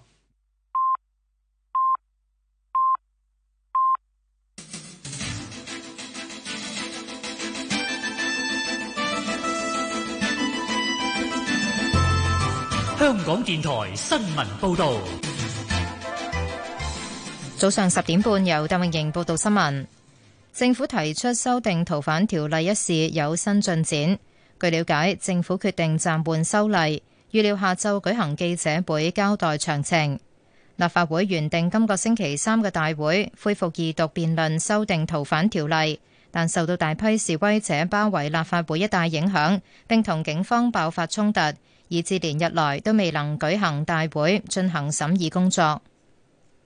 教育評議會主席何漢權出席一個電台節目之後話，希望民陣聽日舉行嘅遊行能夠帶出和平共融合作嘅訊息，同時應該要有香港情懷、國家觀念、世界視野。佢話民主社會應該帶來進步，互相尊重。香港有遊行同表達自由，香港社會要摒除偏見，唔好將其他人視為魔鬼，自己就係天使。出席同一節目嘅東華三院執行總監蘇佑康就話：過去一星期已經有好多唔開心嘅事情，唔希望再見到激烈行動。佢期望聽日遊行嘅參與者可以平和理性表達意見。十幾個分別來自美國民主共和兩黨嘅國會議員爭取立法，關注香港嘅人權狀況。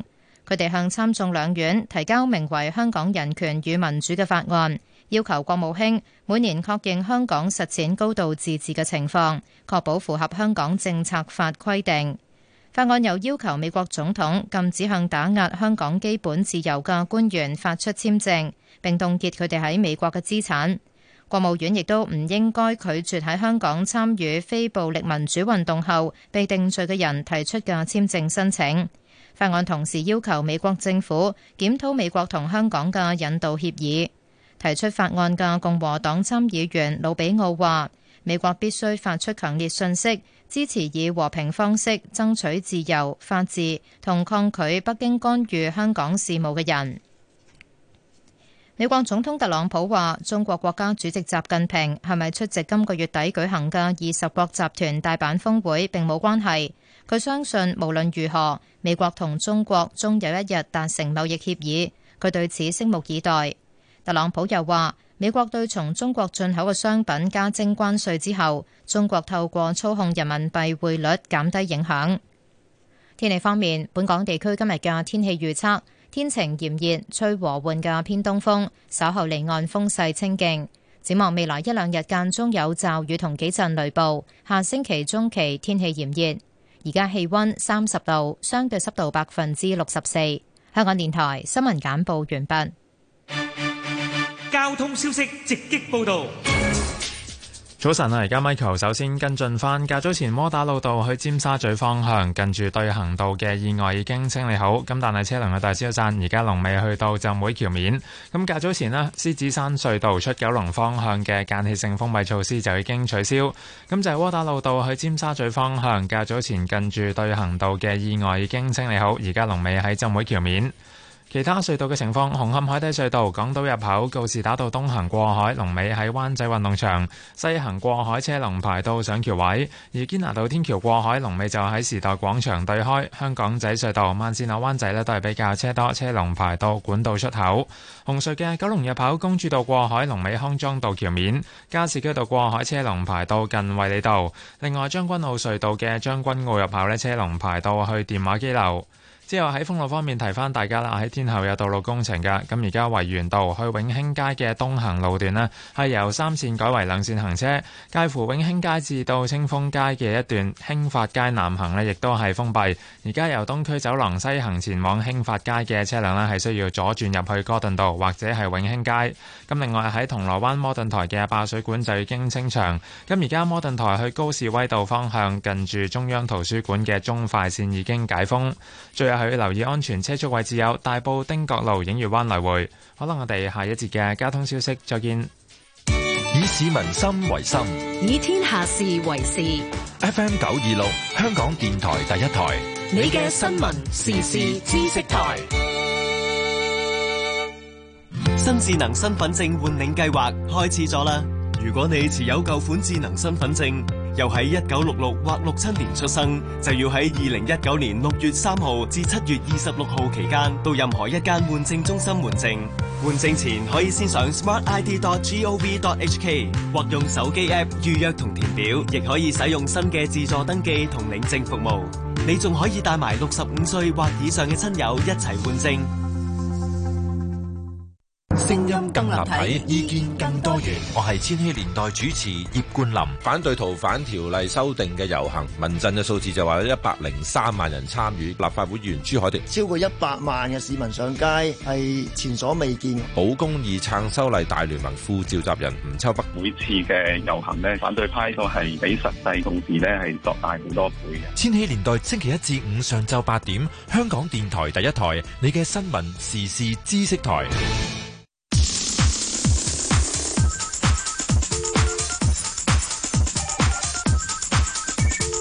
石鏡泉鄺民彬與你進入投資新世代。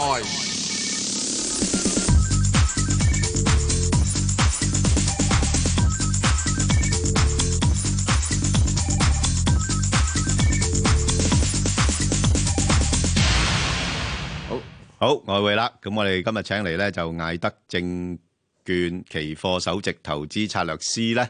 阿盧楚仁兄啦，係盧兄，係早晨，早晨，你好，好，係點啊？而家啲美匯又好似略為又強翻少少啊，吓，即係但係問題個市場都係憧憬緊，好快會減息噶咯。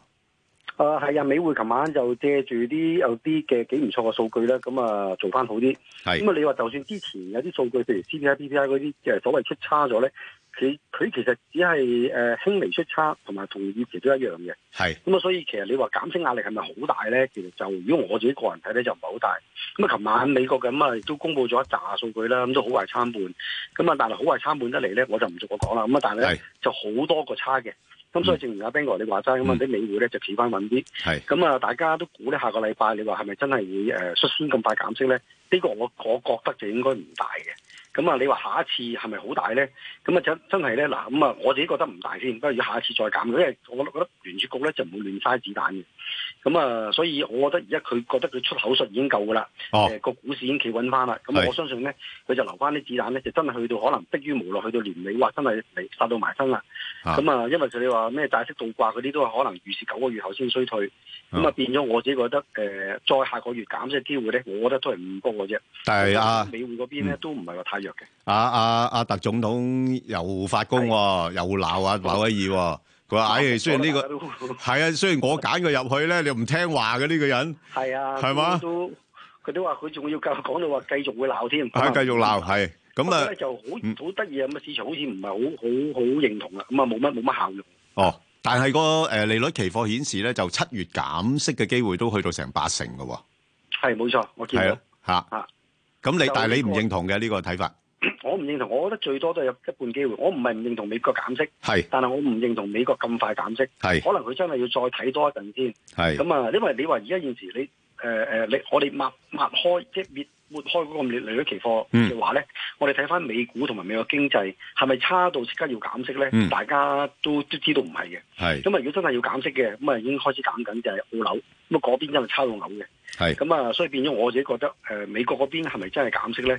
咁啊，我相信呢、一個誒、呃概念咧，可能會被淡化啲。咁啊，再且咧，美匯嗰邊、呃、又唔係咁弱喎。咁啊，另一個故事就係、咧，因為歐元同英鎊嗰邊咧，仲弱過弱刀，係咯咁啊變咗咧托起咗個美匯。哦咁所以美匯咧，誒、儘管有呢一個減息概念都好咧，都跌唔到落去。哦，咁啊你會咧，即係而家跌唔落去咧，不因其減息與否，係因為嗰兩隻其他嘢差過佢。係係冇錯係啦。係啦匯價啊喺呢匯價喺呢幾呢呢幾呢一兩個月入邊啊，係啊，係鬥差。佢水軍鬥差同海兵係海軍有水兵啊真係啊你仲唔講到真係係仲睇有個邊個係潛水艇？咪就係咯。喂，咁啊，阿阿盧兄嗱，先講嗰個歐元先啦。歐元你估短期喺邊個範圍裏邊上落咧？哦，歐元都麻煩啦，因為咧係啊誒、呃大家可能都聽到好多誒、呃、約翰遜可能會做係咯誒、做英國首相，啊咁啊其實唔單止對英鎊係一個負累，咁啊對歐元方面咧都係嘅，咁啊況且嗰個意大利債務危機嗰邊都仍然揮之不去啦，嗯咁啊經濟誒嗰邊都係有啲嘅困擾，咁啊再加埋咧誒美匯只能夠可以反彈上嚟咧，個故事咧就係、誒、上個禮拜咧，即係當仲係上個禮拜咧，就歐洲央行開會後咧，咁啊佢哋都放鴿，咁啊哦都係話會有一定嘅寬鬆貨幣措施嚟嚟應對，咁、啊嗯所以咧就平衡翻、掟翻勻咗美國嗰邊嗰個嘅減息聲音，咁所以變咗歐元嘅匯價咧，我自己覺得後市方面咧，係咁啊繼續係差嘅，咁啊而家現時關鍵咧，我自己會誒誒睇住下位咧，去去到一點一一先，如果其實好易記啫，一點一一一一咁啊誒五條一，哦5條一添一旦突破係啦。哦，好一，旦下破咧就麻煩啦，咁啊係可能可能下位咧要可能去咗一點零九先下個支持。好。咁啊，上邊嘅阻力喺邊度嚟㗎？上面阻力啊，我諗見咗度去到一點一三已經係誒誒誒回回翻落嚟啦，咁啊最高上咧一點一二八九，咁我相信就應該見完頂，而家開始回緊。即係暫時唔好鬥佢住咯即係要鬥就揾位沽，喎。係要揾要鬥就揾位沽咯，係係啊！咯。如果要鬥你又揾位沽就好過揾位揸。好，啊。咁另外嗰個英鎊係咪都係咁情況啊？係都係啊，都仲麻煩過歐元。哦，因為英國公布嘅經濟數據咧，如果你睇翻上個禮拜咧，真係差得好好好恐怖嘅。係就唔係頭先我所講咧，美國都好係壞參半，有啲都好啊，有啲啲差，啊差得嚟又唔係話好差，嗯但係英國嗰邊就差得好緊要。咁啊，無論 GDP 啊、汽車製造業啊各方面咧，都係反映緊投資者撤離緊呢一個英國嘅市場。係咁啊，因為嗰個斷咗不明朗因素啦。咁而最致命傷就係約翰遜，誒、大家都心中有數，佢當選嘅呼聲好高嘅。係咁啊，雖然下個禮拜二咧有啲人就話可能會退選，集中啲票源俾啲誒有機會得勝去冚下約翰遜。咁但啊係我機，我覺得機會都唔大，因為始終約嗯翰遜喺保守黨嘅民望咧，依然係最高嗰、個。係咁啊，你冚你嗰啲其他團會退選，咁啊啲嗰啲保守黨員最終其實都係睇民意去選嘅啫，即係即係都嗯係我諗個民意誒誒幾關鍵咯。咁所以變咗英鎊，我自己覺得個經濟又差，又有嗯機會硬脱歐。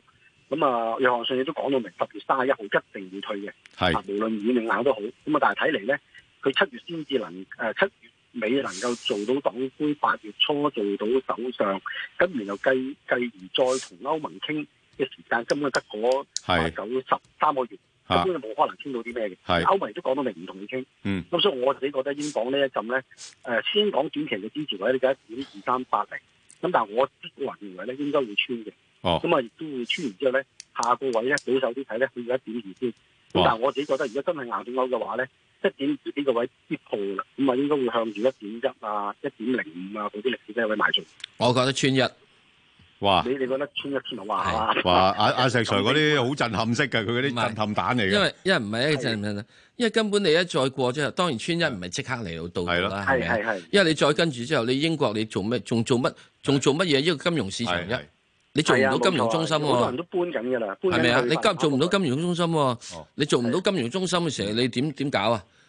係咪啊？冇得搞啊！真係。喂，咁啊，阿阿盧兄，咁如果咁樣講，而家咪而家沽都未遲？未遲，絕對未遲，都係係都係嗰個策略啦，都係睺高估咯。啊即係總之佢有啲好消息出一出，係咁啊啲數據可能做翻好打一彈上去，咪哦睇位作估咯。哦，即係總之就係萬里長空㗎啦，呢只嘢都係。係啊，我唯一睇好隻 yen 嘅啫，咁哦啊冇冇咩其他貨幣其實。哦，咁樣樣， 有 yen 就壓到最後先講啦。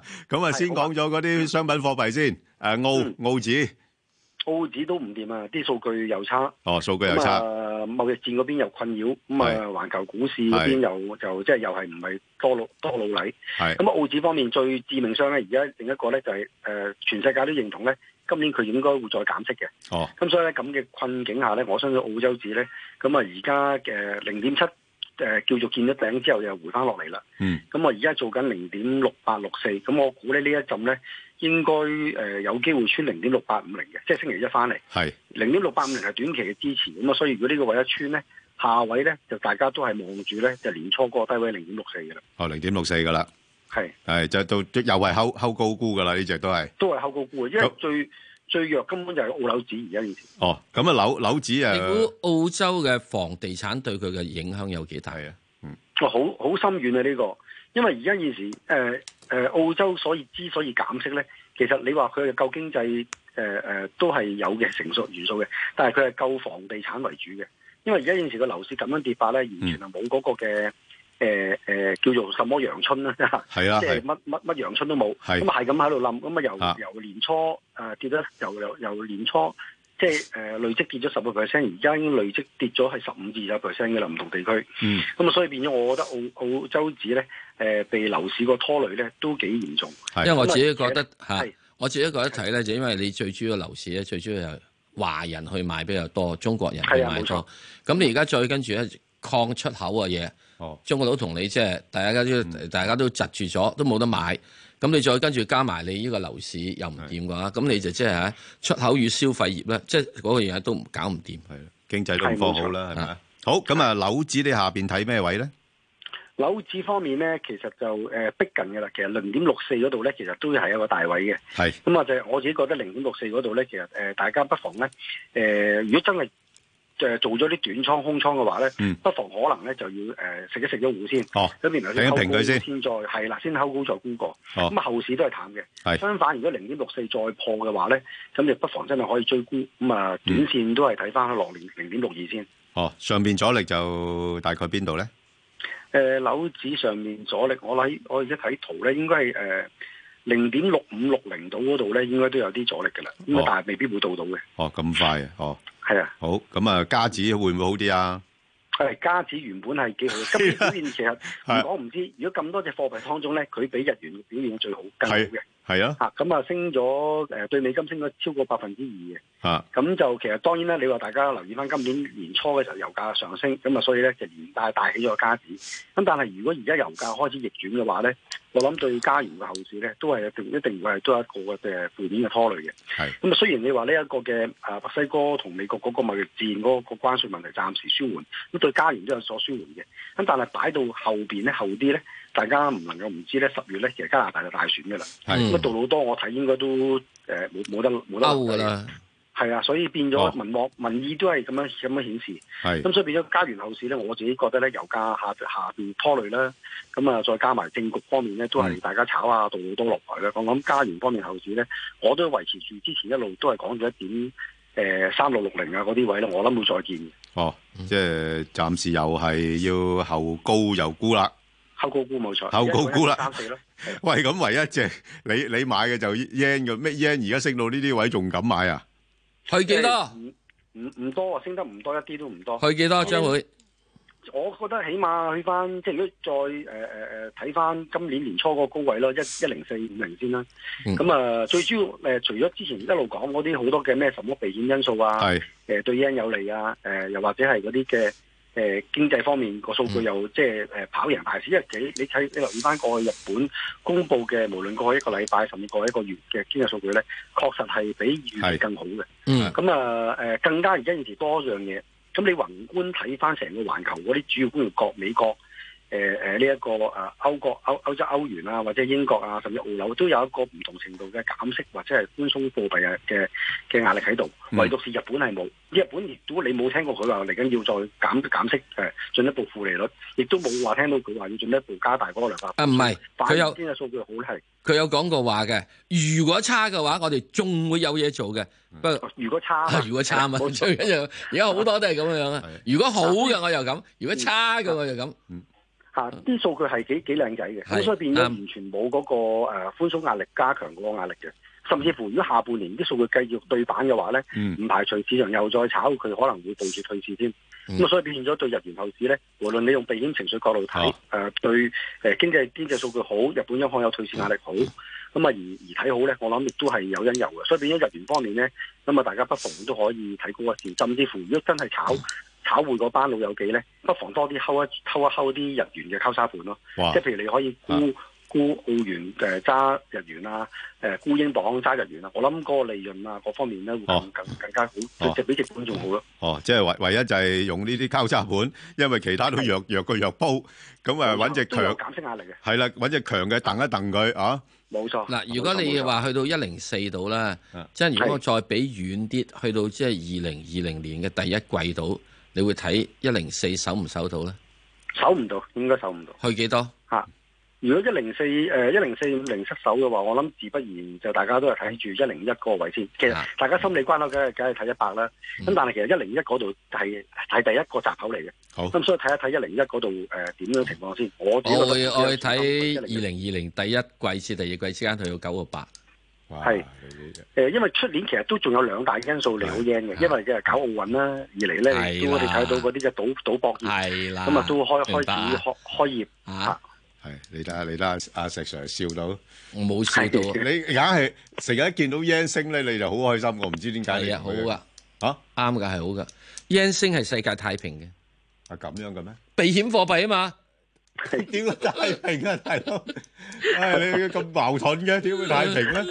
係啊，喂，咁啊金啊點樣樣咧？呢排又避險啦，又話係啊，食金啊誒彈晒上嚟，咁啊都比我預期中彈得多嘅。嚇咁啊，我諗只金而家誒彈到上嚟，而家咁高位咧，其實最高誒呃呢、一陣我諗差唔多都完，因為呢一陣彈上嚟咧，炒中東嗰呃邊有啲郵輪被襲，嚇咁啊唔係話美金係跌跌到七彩，所以只金啊借晒上嚟。咁所以如果冇呢啲嘅基礎因素，嗱金喺咩情況我可以絕對睇好咧？美金大弱，美股大弱，呢係啦啊兩個因素都出現嘅話咧，金就冇得頂啦。係咁但係而家美股又企穩翻，美金又回升翻，嗯純粹就係炒啲郵輪誒受襲嘅話，呢啲地緣政治咧唔長久嘅，所以我自己覺得只金今次嗰個高位試完之後咧，嗯我諗而家現時都係向翻下試呢一個嘅一三零三嘅水平，一三零三，嗯，係啦，冇錯，即係如果要買咧，等佢落翻去嗰邊先再諗啦。係絕對啱。好而家呢啲人啊，忍手先，唔好忍，嗯，好多謝晒盧兄啊，好齊啦唔好咁講，嗯，好多謝你，好。投資新世代，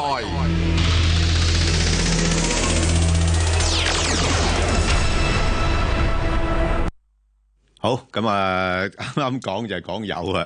喂，咁啊，係咪真係啲地緣政治令到個油價個趨勢有逆轉呢？咁，嗯。啊，因為先前都仲係跌緊㗎嘛。嗯。à, à, 咁我哋就請嚟呢，就，誒，浸會大學嘅退休教授啦，咁同埋香港能源經濟學會嘅會長，啊，周全浩教授啦。喂，周教授。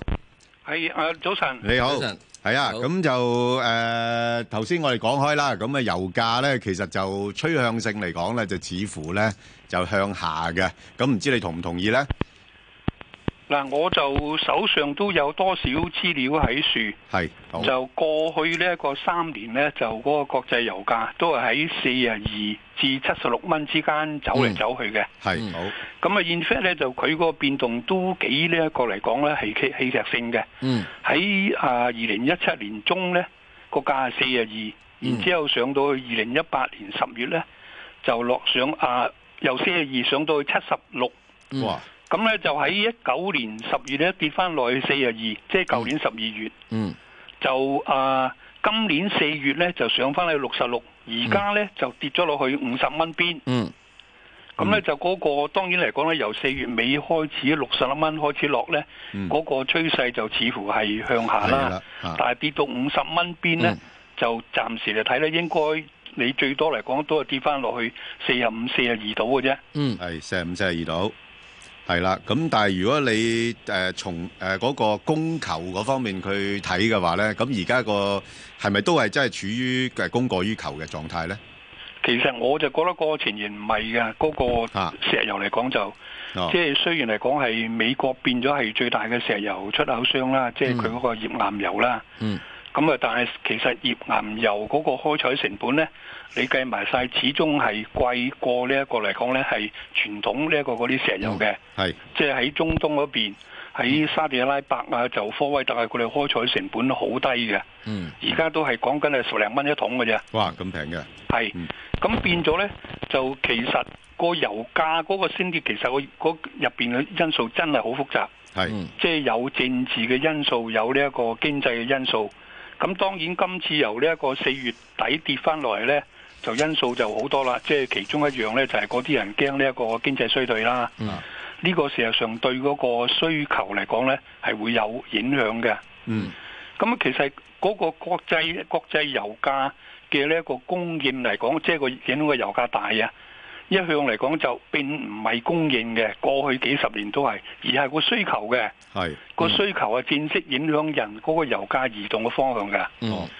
咁所以變咗嚟講呢，就係、當然而家喺即係伊朗嗰邊嚟講，又話波斯灣水道有問題啦。嗯。咁啊，當然嚟講呢，就係、油組亦都講緊有可能嗰個延長嗰個減產協議啦。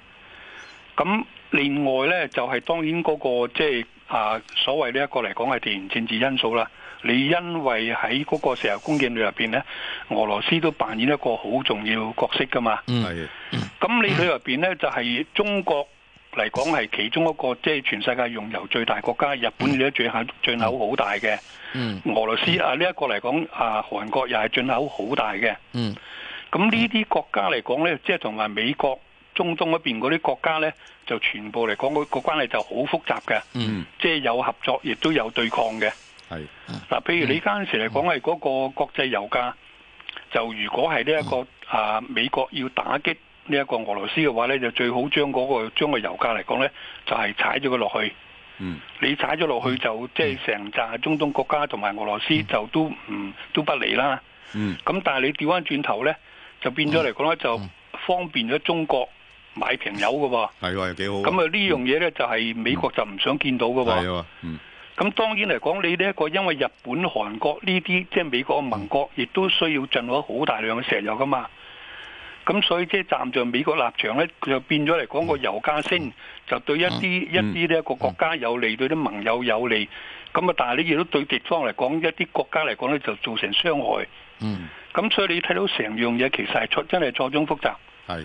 不過睇嗰、個即係個油價嗰、個嗰、個走勢呢，就係即係由呢一個四月尾高位跌翻嚟呢，跌到五十蚊度或者再低少少，我覺得會有相當支持嘅。啊，周教授啊，頭先你提到咧，就美國嗯係誒嗰個誒頁岩油嗰方面咧個生產都係幾多下啦。咁誒，佢嗰個成本而家大概幾多錢嘅要？嗱，嗰個成本我睇過好多唔同嘅數字，嗯係就係早早兩三年度啦，喺啲啊好客觀嘅嗰啲呢，過嚟講係啊啊學術期刊睇呢，啊，就大概估計五十至六十蚊咗一桶。哦，五十六十，即係嗯五十六十蚊一桶以上，其實 佢個嗰個頁岩油呢，然之後先至打和嘅。哇，好貴喎，如果跌到底下嘅話呢，佢哋其實嚟講係要虧蝕嘅。係咯，嗯，咁你其實如果你睇翻頁岩油嗰個發展喺美國啊，佢哋嗰啲呢個嚟講係即係所謂 fracker，即係生產頁岩油嗰啲嗰啲商人呢，自從呢個大概係啊，自從嗯即係七八年前呢，佢哋喺嗰個啊市場呢。係籌集咗好多錢㗎，而嗯亦都亦都令到好多嗰啲私募基金啊、其他基金呢，撇咗幾百億元呢一個美國嗰啲帳去㗎。 咁緊要，啊變咗幾百億，起碼起碼五百億以上㗎。哦，佢所以先能夠生產嗯到咁大量嗰啲頁岩油出嚟。係係嗱，咁啊，阿阿教授啦，咁誒，我睇你就係香港能源經濟學會嘅會長啊。係喂，咁誒，以你嘅觀察咧，即係其實過去嗰幾年咧，嗰個能源嗰個誒消費嗰個結構咧，又有冇咩嘅改變咧？因為因為能源可以包括係石油啊，或者係誒其他嘅誒天然氣啊嗰啲咁嘅嘢噶嘛。係嚇，咁有冇咩好明顯嘅變化咧？有個趨向可以俾我哋留意咧？嗱，嗰個國際能源個消耗嗰、個嗰、個改變咧，係就係呢一個咧係個煤炭咧係呢一個下跌嘅。係咁咧就呢一個嚟講，天然氣同天然氣同埋呢一個嚟講嗰啲啊可再生能源咧就上升嘅。啊石油都有一啲下跌，但係就跌得唔係咁明顯。哦，OK，嗱，我呢度問嘢幾個問題， 一俄羅斯嘅生產石油成本約莫係幾多？嗯俄羅斯嗰個生產石油石油成本我哋都睇過呢一個嚟講係好多估計，係嗯但係計嚟計去咧都一定嚟講咧就係呢一個嚟講係低過美國嗰啲頁岩油。係哦，因為一般講有人講咧就俄羅斯嗰就係廿七蚊哦度。嗱，咁而家又睇得嗱，因為你已經好多時咧，佢哋已經即係喺美國頁岩油嗰度咧係即係即係之前嘅時候集咗好多錢啦。咁最近發債有冇人買？呢個我就冇呢一個嚟講係特別留意。嗱，如果再繼續係頁岩油係維持翻喺現在嚇嗰個價格，石油價格，誒五十蚊，嗯嗱，淨係五十蚊啫，唔好四十幾蚊，五啊蚊。你估有頁岩油公司有幾多可能會要執笠？呢個嚟講，我相信冇人答到呢個問題。但係嗰邊嚟講呢，就亦都有啲頁岩油生產商呢，佢哋嗰個成本嚟講呢，比業界嚟講係低嘅。啱即係尤其是如果佢入邊佢擁有嗰個所有個個儲量嚟講係呢一個好大嘅，嗯而呢一個啱啱嗰樹嗰個地質結構比較簡單嘅啊咁嘅嘢咧，佢哋有啲生產成本比較低嘅。啊，有啲講就係佢三十幾蚊嘅啫，三十係幾蚊係啫啊係嘛，甚至乎我睇過有啲講話呢一個去到去到三十，佢哋都打和㗎啦。咁係啊樣係啊我見過有啲數字係。啊係咁啊。嗱，咁而家要睇啦，全球目前而家嚟講，每日用緊嘅係石油生產嘅係幾多度？誒、用緊嘅藥物係幾多度？你個意思嚟講係成個世界，成個世界成個世界邊個世界唔缺少石油嘅呢個肯定嘅。係。即係譬如你沙地，沙地佢係有能力可以呢一個嚟講，沙地同埋呢一個科威特呢啲，佢有能力可以。